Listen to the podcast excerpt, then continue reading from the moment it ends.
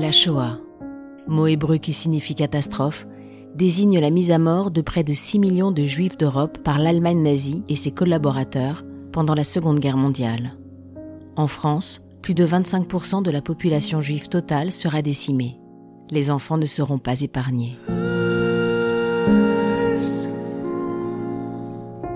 11 000 d'entre eux ne reviendront pas des centres de mise à mort et des milliers d'autres, les plus chanceux, seront séparés de leurs parents, cachés à la campagne sous de fausses identités, mis à l'écart du monde extérieur, parfois même dénoncés et emprisonnés. Ne pas dire qu'ils sont juifs, jamais. Se taire, affronter la peur, la solitude, le danger. Oui, chanceux, car malgré tout, ces enfants survivront à cette période terrible.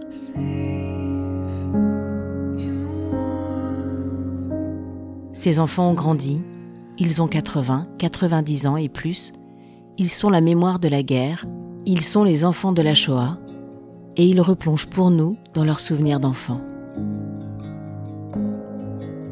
Après un premier podcast sur les souvenirs d'enfants de nos anciens, souvenirs d'une époque d'après-guerre joyeuse et optimiste, j'avais envie de vous faire à nouveau voyager à travers les mémoires.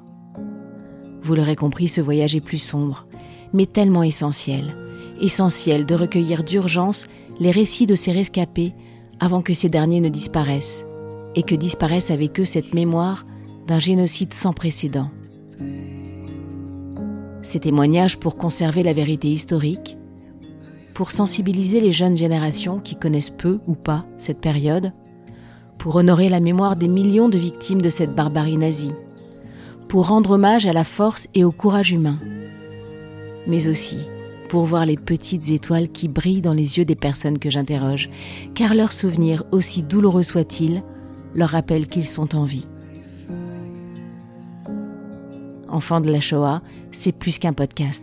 C'est un acte de mémoire urgent et nécessaire, un patrimoine émotionnel à transmettre à tout prix. Merci d'avance de votre écoute. Merci de l'accueil que vous ferez à ces mémoires.